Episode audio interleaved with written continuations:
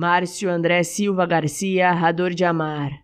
Não faz isso comigo, por favor. Não me faz pensar em você e começar a criar outro poema, daqueles que a gente nunca esquece, daqueles que a gente chora quando lê.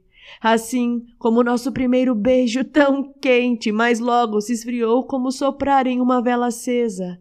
Não me faz te ver e ter saudades daqueles abraços apertados, dos aconchegos enciumados e dos olhares trocados.